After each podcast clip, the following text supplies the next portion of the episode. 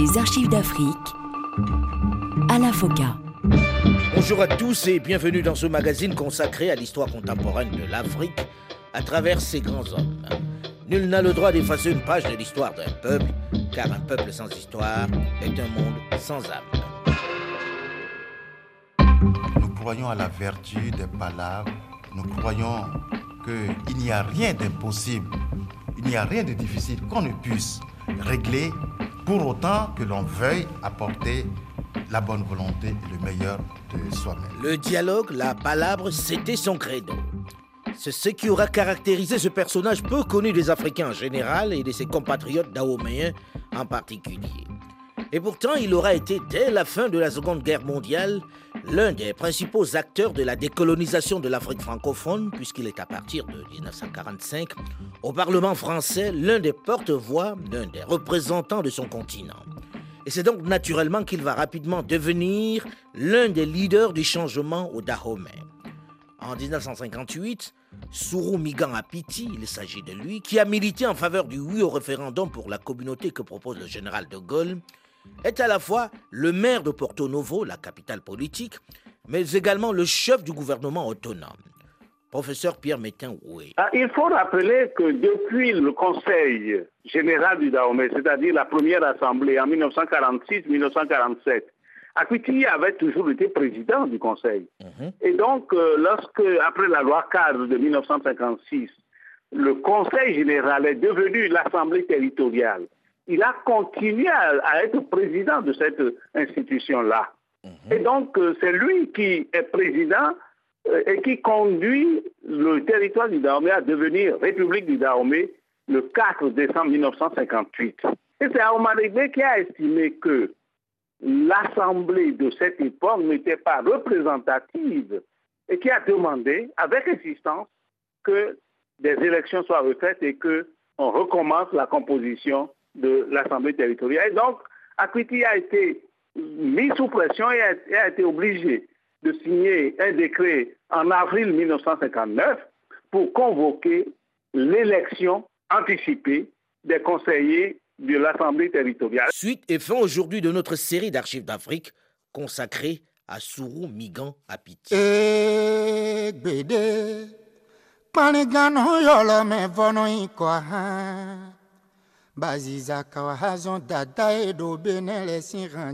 L'élection que convoque le président du Conseil Sourou Migan Apiti ce 25 avril 1959 va bouleverser le paysage politique d'Ahomey. Sous la contrainte, sous la pression, le président Apiti a cédé. Et sur le terrain, les choses ne se passent pas exactement comme il l'espérait. Professeur Pierre Métain-Houé. Cette élection, c'est compliqué parce que dans la constitution des différentes circonscriptions électorales, eh bien, il s'est passé des choses qui le favorisaient lui.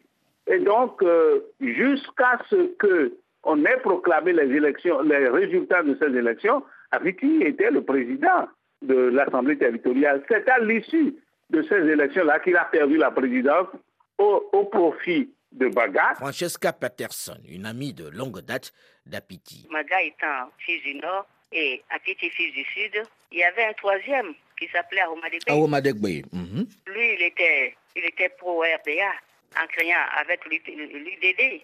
Il y avait le PRD de Apiti, l'UDD de Aomadegbe, et puis le Parti du Nord de Maga. C'est ainsi que les élections du Sud, Apiti a pu gagner entièrement au Sud. Il y avait des sièges au Mono que Aomadegbe ne pouvait pas admettre qu'Apiti puisse avoir tous les sièges du Mono ainsi qu'il a dit que si on ne faisait pas le partage des sièges du Mono, qu'il y aura des estendres dans le sud. Alors Apiti a dû céder neuf sièges. Voici justement comment Hubert Maga nous expliquait les circonstances de cette défaite d'Apiti. C'était il y a quelques années dans ce même magazine, quelque temps seulement avant sa disparition. Ben, écoutez, il y avait trois grands partis politiques. Il y avait deux dans le, dans le sud et un dans le nord. Évidemment, ceux qui étaient dans le sud devaient eh, s'affronter certainement, parce qu'ils ont les mêmes intérêts à défendre, ils ont des positions à défendre, et ils doivent se retrouver donc sur le terrain d'action. Alors vous avez saisi l'occasion pour prendre la place du chef de gouvernement, non? Je n'ai saisi aucune occasion pour saisir quoi que ce soit. je sais que je représentais une région du pays qui n'avait que de représenter que le tiers de la population. Or, les deux autres représentent les deux tiers. Donc, si les deux tiers, si les deux tiers s'entendaient, il n'était pas question pour moi de m'imposer quelque manière que ce soit au pays. Émile Derlin Zinsou, ancien président du Dahomey et acteur politique de cette époque. C'est vrai qu'il y avait un conflit assez grave entre le groupe, le parti d'Apiti, M. Apiti lui-même, et Aroma Degbe, le parti de M. Aroma Degbe. Et le, parti de M. Maga était l'arbitre. Par conséquent, c'est exact que c'est eux qui ont arbitré ce match, si je puis dire, ce match politique. Et la conséquence, c'est que M. Maga est devenu Premier ministre. Professeur Pierre Métain-Oué. Ici, sur place, les camarades d'Apiti ont été approchés par les autres hommes politiques pour lui demander de proposer quelqu'un de son parti, le PRD, le Parti républicain du Dahomey, pour proposer quelqu'un pour prendre la tête du gouvernement et cette personne devenait le Premier ministre puisque nous sommes rentrés dans le régime de la communauté, donc c'était un Premier ministre. Eh bien, Akiti s'est obstiné et je pense que c'est pour le punir de n'avoir pas accepté qu'un autre membre de son parti accède à ce poste que, eh bien, il y a eu une espèce de coalition entre Aromanegbe et Maga pour l'éliminer du poste de Premier ministre. Ainsi donc, Souroumigan Apiti perd son fauteuil. Il est remplacé par Hubert Maga qui s'est allié avec euh, Ici Justin Vieira qui vous parle de Cotonou, République du Dahomey.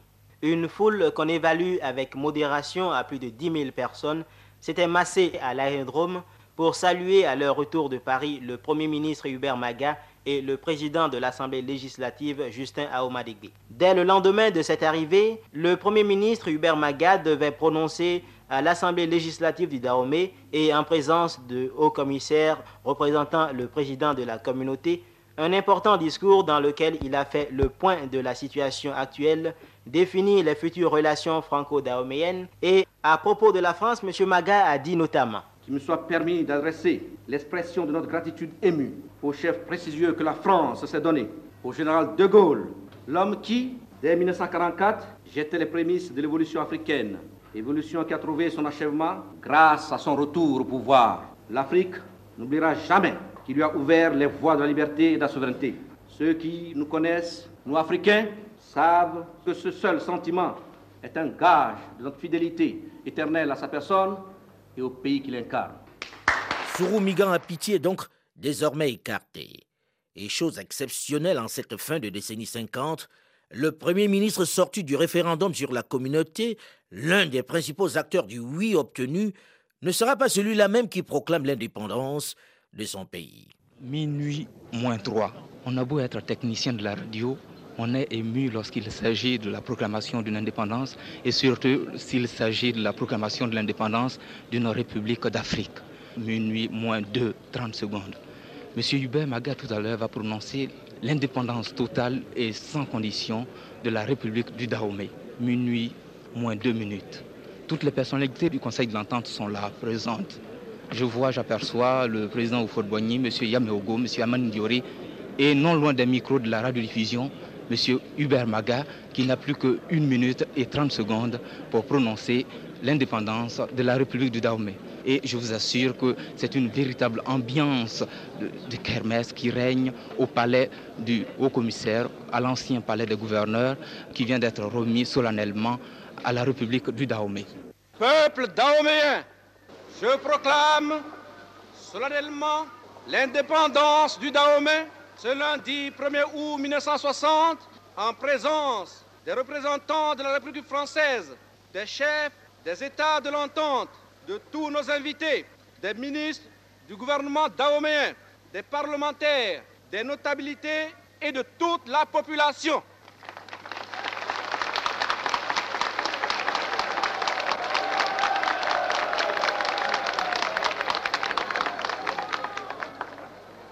Dans la semaine qui commence, les quatre États du Conseil de l'entente vont accéder à l'indépendance. Le Dahomey est heureux et fier d'être le premier à exercer pleinement sa souveraineté interne et externe.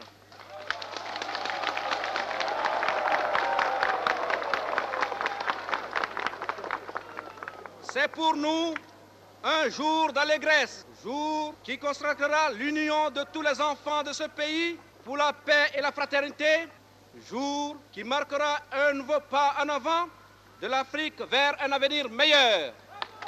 Le Dahomey est indépendant. Il devient un État souverain avec à sa tête Hubert Maga comme président. Apiti, en disgrâce, lui se voit confier la vice-présidence de la République. Il est d'abord chargé des finances, du développement et du plan. Hubert Maga le fait résider à Paris comme ambassadeur extraordinaire plénipotentiaire de la République du Dahomey auprès de la République française, du Royaume-Uni et de la Confédération helvétique. Il va garder ses postes jusqu'en octobre 1963. Le Dahomey administre la preuve de ce qu'il a déjà fait dans la limite de ses faibles moyens en matière d'éducation.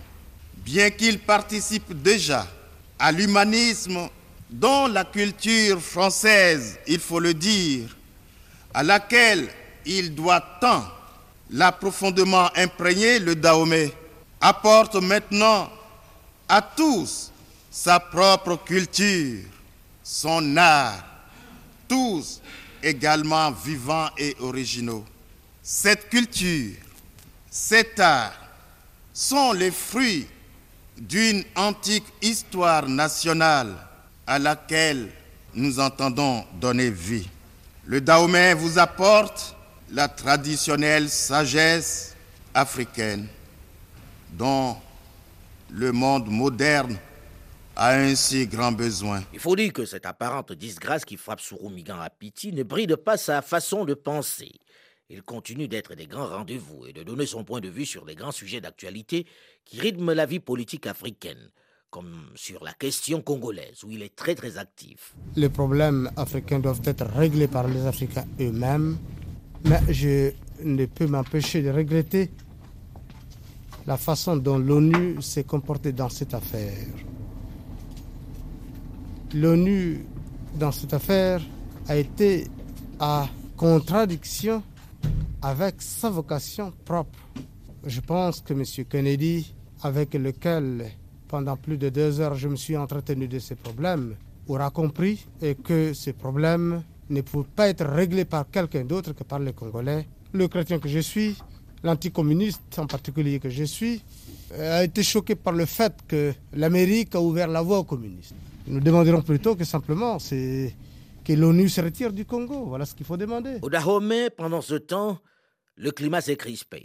La situation politique est des plus tendues.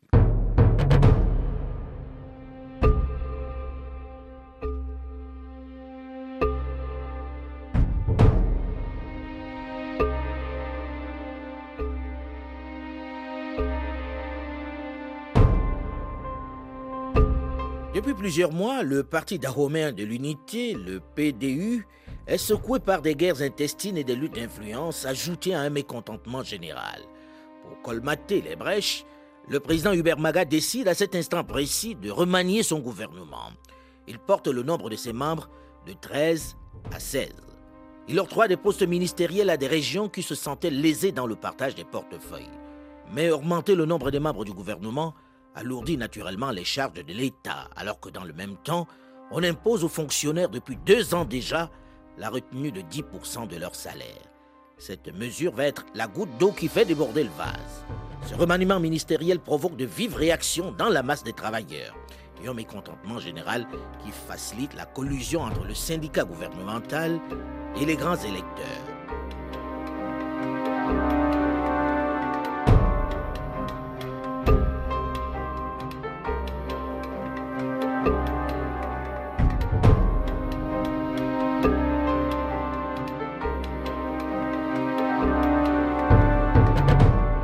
Première semaine d'octobre 1963, la situation s'aggrave. Le président de l'Assemblée nationale met à nu le conflit qui oppose le gouvernement et la représentation nationale.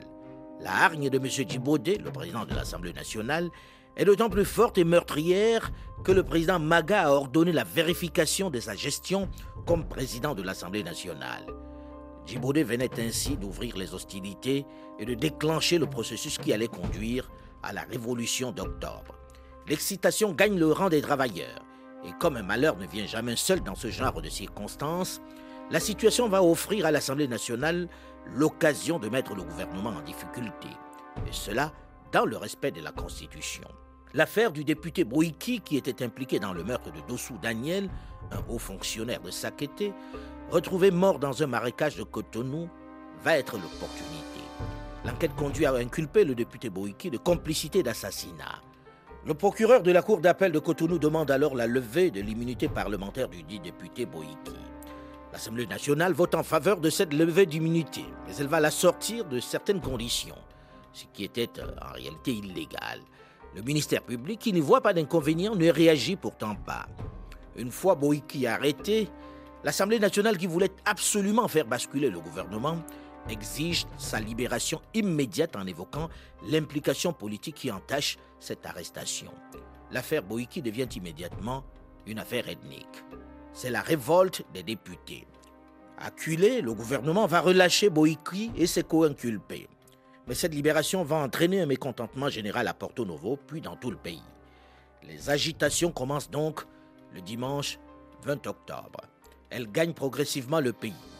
Devant l'ampleur toujours grandissante de la crise, le président Hubert Maga décide le 27 octobre 1963 de dissoudre son gouvernement pour désamorcer la situation. Il essaie de mettre en place un gouvernement d'union nationale regroupant toutes les régions du pays.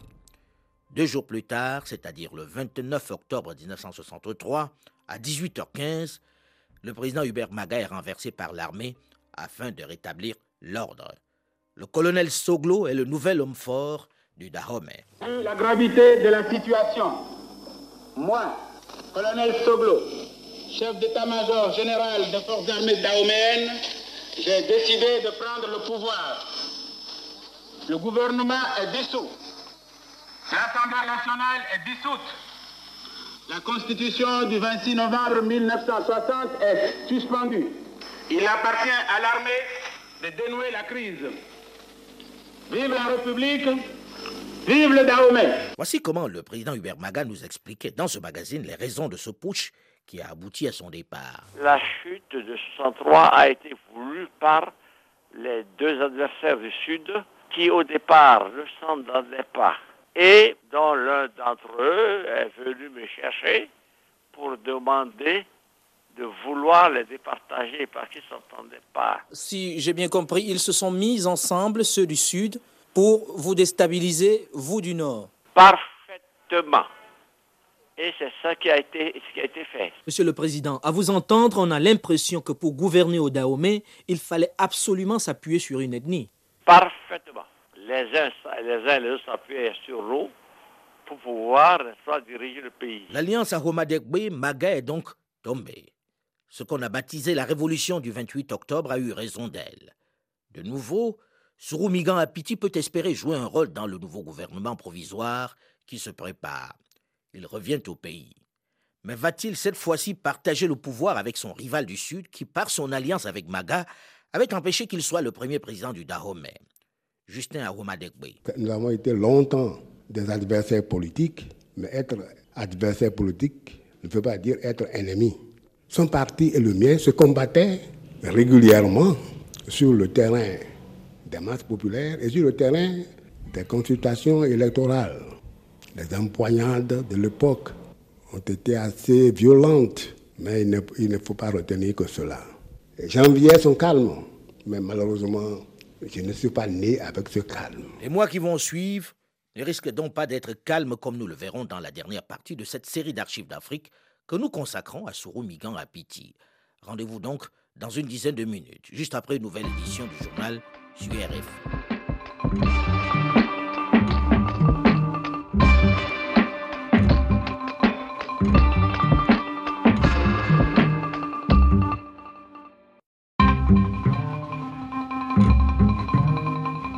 Les archives d'Afrique à la FOCA. Bonjour et bienvenue à tous ceux qui nous rejoignent seulement maintenant dans la seconde partie de ce magazine consacré à l'histoire contemporaine de l'Afrique à travers ses grands hommes. Nul n'a le droit d'effacer une page de l'histoire d'un peuple, car un peuple sans histoire est un monde sans âme. Placé entre les deux plus puissants États de la zone sterling de l'Afrique de l'Ouest, exitoire indispensable pour le Niger, la Haute-Volta, le Togo, le Dahomey devrait, par sa vocation naturelle de transitaire, avoir une place de choix dans la zone franc.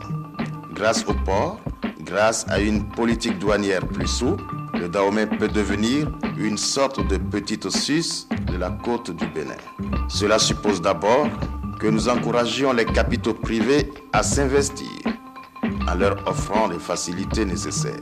Nous nous attacherons à leur procurer. Son approche de la gestion du pays était surtout et essentiellement basée sur l'économie, domaine dans lequel il s'était formé. Migan Apiti aura été l'un des grands acteurs de la vie politique panafricaine en général et dahoméenne en particulier dans les années 40, 50 et 60. Mais contrairement à l'ensemble des leaders francophones qui ont milité en faveur du oui au référendum de 1958 proposé par le général de Gaulle pour la communauté, il est manifestement le seul qui ait perdu son fauteuil de chef de gouvernement et qui n'ait donc pas eu le privilège de proclamer l'indépendance de son pays en août 1960. Mais cette disgrâce ne va pas pour autant l'écarter du pouvoir. Bien qu'installé comme ambassadeur à Paris avec rang de vice-président, il continue de s'exprimer sur les grands sujets du moment, en attendant le moment de retrouver sa place dans le paysage politique du Dahomey. Une occasion va rapidement lui être offerte en octobre 1963, suite et fin de notre série consacrée à Sourou Migan Apiti.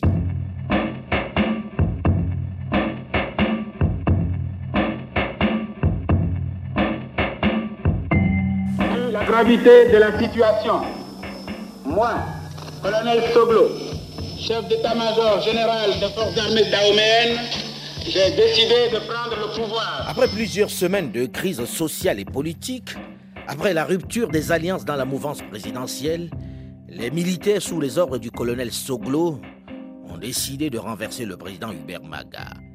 Francesca Patterson, une amie de longue date d'Apiti. Soglo est devenu président de la République parce qu'il fallait, il fallait à tout prix ménager les choses, et la chèvre aussi en tant que colonel de l'armée daoméenne, il a préféré prendre le pouvoir. D'ailleurs, on le lui avait demandé. Les gens criaient au pouvoir. À Cotonou, en cette fin du mois d'octobre 1963, on s'interroge sur la tournure des événements. La pression monte. Surtout qu'une certaine presse a présenté la situation de façon dramatique, a parlé de chaos. Le colonel Soglo, qui a réuni les principaux leaders qui ont été neutralisés, tient à s'expliquer devant la presse, devant l'opinion internationale. À venir, c'est une fois la paix rétablie, vous le voyez d'ailleurs, elle commence à se rétablir, nous allons procéder à l'installation d'un gouvernement définitif en procédant aux élections. Dans un bref délai, nous avons l'intention d'aller vite pour que le pays ne soit pas abandonné. À cette conférence de presse sont présents à la fois le président Hubert Maga, fraîchement renversé et mis en résidence surveillée, mais également Justin Ahoma Degbe et Sourou Migan Apiti qui prend la parole. Nous avons conscience de notre devoir. Nous avons conscience parce que connaissant ce pays et que tous ensemble, nous arriverons à sortir euh, ce pays de, ces difficultés. Mais de grâce, n'allez pas colporter à l'extérieur ce qui n'est pas vrai, ce qui est foncièrement faux et de nature à discréditer le domaine. C'est ce que je me permets, avec la permission du président et du conseil, de vous demander. Le colonel Zoglo va présider dans un premier temps le gouvernement provisoire qu'il met en place. Professeur Pierre Métain Oué. Le colonel Christophe Soglo a dû prendre le pouvoir le 28 octobre 1963. Eh bien, lorsqu'il prend le pouvoir le 28 octobre 1963, il n'a pas trouvé mieux que de ramener les, trois anciens, c'est-à-dire Maga, Aoumadegbe et Atiti, dans le gouvernement provisoire qu'il a formé. Mhm. Et après, après le vote d'une nouvelle constitution, il y a eu des élections en janvier 1964 et l'alliance entre Aoumadegbe et Atiti, cette alliance-là a éliminé Maga. Le colonel Soglo se retire donc en janvier 1964. Il cède la place à Sourou Migan à Piti. Témoin de la révolution du 28 octobre 1963 et devant le peuple dahoméen, seul détenteur de la souveraineté nationale, nous, Sourou Migan Apiti, président de la République du Dahomey, élu conformément aux lois de la République, jurons solennellement de respecter et de défendre la Constitution approuvée par le peuple dahoméen au référendum du 5 janvier 1964. Sourou Migan Apiti est enfin président de la République du Dahomey. Il peut à présent gouverner, mettre en œuvre tous ses grands projets de développement. Il m'est particulièrement agréable que ma première sortie, euh, depuis la révolution de octobre 1963 du Dahomey, ait été ici au Togo. Je dis tout de suite que non seulement je me sens chez moi ici, mais je n'oublie pas que j'ai eu le grand honneur d'avoir été le premier député du Togo à l'Assemblée nationale constituante française. Et ceci pour vous dire que tout ce qui est togolais est mien. En ce qui concerne les relations entre le Togo et le Dahomey, et le vœu le plus ardent est que je formule, et je crois que ça correspond à l'évolution de notre Afrique. Le vœu que je formule est de voir le Togo et le Dahomey dans une coopération unique et fraternelle, qui plus est, et se fondre l'un dans l'autre pour former une seule et même entité. Le credo du nouveau chef d'État, même s'il reste attaché à l'ancienne métropole, est l'unité africaine. Les alliances sous-régionales sont pour lui une option importante la clé pour le développement. Francesca Patterson, une amie de longue date d'Apiti. Il était très très proche euh, des dirigeants du Nigeria qui étaient très en avance sur nous. Et comme c'est un, grand pays, on pouvait s'appuyer sur eux sur le plan, euh, pas seulement sur le plan politique, mais surtout sur le plan économique le Nigeria nous portait dans le dos comme un bébé. Donc, notre commerce se faisait avec le Nigeria. Sourou Migan Apiti mène une activité diplomatique intense. Il s'exprime sur tous les grands sujets d'actualité. Il est fort souhaitable qu'un équilibre s'instaure entre les nations. Il est de notre intérêt que le monde ne soit pas divisé en deux blocs, bloc de l'Est et bloc de l'Ouest, imposant de nouveaux impérialismes. Nous estimons par exemple qu'en reconnaissant la République populaire de Chine, la France a accompli un acte important en matière de politique internationale dans l'histoire contemporaine. Si Sourou Migan Apiti rayonne sur le plan international, au Dahomey, les choses ne sont pas aussi simples. La constitution bicéphale mise en place en janvier 1964 fonctionne mal. Le président Apiti et son premier ministre Aoma n'en finissent pas de s'opposer alors même qu'ils sont membres d'un même parti, le PDD, le Parti démocratique dahoméen. Une opposition qui va entraîner une nouvelle crise politique et sociale. Face aux difficultés de la nation, face à son naufrage imminent, j'ai accepté librement et sans condition de me démettre de mes fonctions de président de la République pour permettre au président de l'Assemblée nationale d'assurer la continuité de l'État conformément à l'article 17 de notre Constitution. Dahoméenne, Dahoméen, mes chers amis, au revoir. Encore une fois, l'armée intervient pour mettre un terme au blocage politique. Tarou Kangaou, officier de l'armée. Ce jour, le 29 novembre 1965, j'ai reçu les démissions d'une part, de M. Sourou Ligan de ses fonctions de président de la République, d'autre part, de M. Justin Aromadebe Tometi, de ses fonctions de vice-président de la République, chef du gouvernement. Ces deux démissions créant une vacance définitive de la présidence et de la vice-présidence de la République, nous, Kongapi Taïro, président de l'Assemblée nationale du Dahomey, conformément aux articles 17 et 35 de la Constitution du 11 janvier 1964, assumons désormais et provisoirement les fonctions de président de la République, chef de l'État et de chef du gouvernement. Sourou Migang Apiti est renversé après seulement un an, dix mois et deux jours de pouvoir. Il va par la suite s'éloigner du Dahomey. Il prend le chemin de Paris. Les militaires sont désormais aux affaires.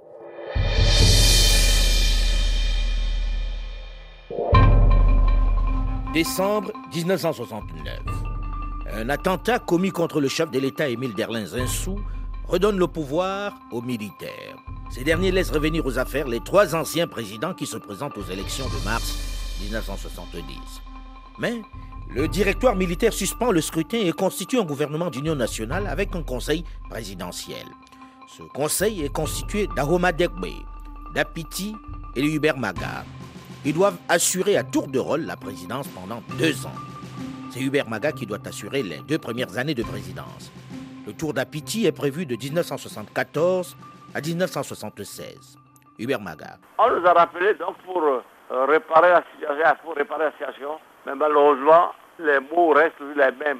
On nous a rappelé et comme l'on a vu que j'ai fait peut-être un peu quelque chose pour le pays, on, va donc appeler à diriger le premier le pays en temps de ça le président du conseil présidentiel. Cet intermède ne va pas durer longtemps. L'armée nationale exercera désormais et jusqu'à nouvel ordre la plénitude des pouvoirs dévolus à l'État dahoméen.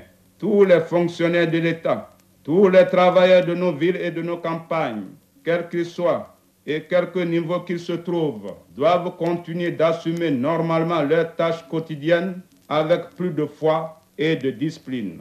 L'armée s'engage solennellement à donner au peuple dahoméen l'espoir d'une aube véritablement nouvelle. Vive l'armée, vive la révolution, vive le Dahomey, Cotonou, le 26 octobre 1972. Le pouls du commandant Mathieu Kérékou ne va pas permettre à Sourou Migan Apiti d'exercer à son tour le pouvoir. Alors qu'il est en déplacement lorsque se déroule le coup d'État et qu'il n'est pas aux affaires, il décide pourtant de retourner au pays. À son arrivée, il est immédiatement arrêté et incarcéré. Jean-Claude Apiti, son fils. Alors, lorsqu'il a appris la nouvelle du coup d'État, en l'espace de 48 heures, il a décidé de rentrer lui-même, alors que rien ne l'obligeait à rentrer. Et je voudrais vous faire euh, observer la dimension courage, qui était une dimension importante de, de sa personnalité. Rien ne l'obligeait à rentrer en 1972. Il est quand même rentré parce que tout simplement il ne se reprochait rien du tout. Malheureusement, la politique est ce qu'elle est. Les nouveaux tenants du pouvoir avaient estimé à ce moment-là qu'il convenait mieux de garder les anciens présidents, comme on les appelait à l'époque, euh, en résidence surveillée, sans doute pour euh, consolider euh, leur propre pouvoir. Sourou Migan Apiti ne sera libéré qu'en 1981. Entre-temps, en 1975 plus exactement, le Dahomey est devenu la République populaire du Bénin. Sourou Migan Apiti, libéré, va s'installer en France pour rédiger ses mémoires. Trois livres importants dans lesquels il couche tout ce qu'il n'a pas pu réaliser, ses grands projets et les stratégies à adopter pour développer son pays. Affaibli par la maladie, il décède à Paris le 2 novembre 1989, peu de temps avant le vent de démocratie qui va souffler sur le continent et emporter le régime qui l'a renversé. Mais ceci est une autre histoire. Francesca Patterson, amie de longue date de Sourou Migan Apiti. Sa patience a fait que nous avons perdu beaucoup de choses, telles que quand il était, les, les trois étaient au pouvoir, les trois têtes étaient au pouvoir en 70, l'université devrait se trouver à Porto Novo mais on a préféré aller installer l'université à Calavi. Alors que Porto Novo, dans, dans tous les pays, c'était la capitale qui devait recevoir l'université. Vous voyez, donc il était trop patient. Il avait une patience, est-ce qu'il pensait qu'en pouvant, en, réclamant, on lui aurait dit qu'il était trop régionaliste. Il y avait, il y avait tout ça. Donc, euh, sa patience, d'ailleurs, son nom le dit, Sourou veut dire patience. Professeur Pierre Métain, oui. La première chose qui me frappe est que Apiti a occupé tous les postes politiques qui ont pu exister ici. Il a été député, il a été député représentant le Dahomey, le Togo à l'Assemblée constituante en France, il a été membre du Conseil général, il a été maire de Porto Novo, il a été Premier ministre, il a été président de la République. Les Dahoméens, les Béninois d'aujourd'hui disent montrez-nous ce qu'il a fait. Eh bien, c'est difficile de répondre à cette question, mais il faut recourir à tout ce qu'il a laissé dans ces trois, dans ces trois livres. Je crois que c'est un homme qui, qui, pensait beaucoup l'avenir, qui était préoccupé par les perspectives et qui faisait des propositions euh, de, création, de fédération. Euh, il existait beaucoup pour que le Dahomey, qui est à côté du Nigeria, eh bien, profite au maximum de cette euh, situation géographique. Donc, je dirais qu'il avait de, très grands rêves, il avait de très beaux projets, mais il n'a pas eu le temps, de mon point de vue, de les mettre en œuvre parce qu'il n'a pas euh, véritablement exercé le pouvoir pendant le temps suffisant faire. C'est sur ces réflexions que se termine notre série consacrée à Sourou Migan Apiti, à qui le nouveau maire de Porto Novo a désormais baptisé une rue de la capitale politique béninoise.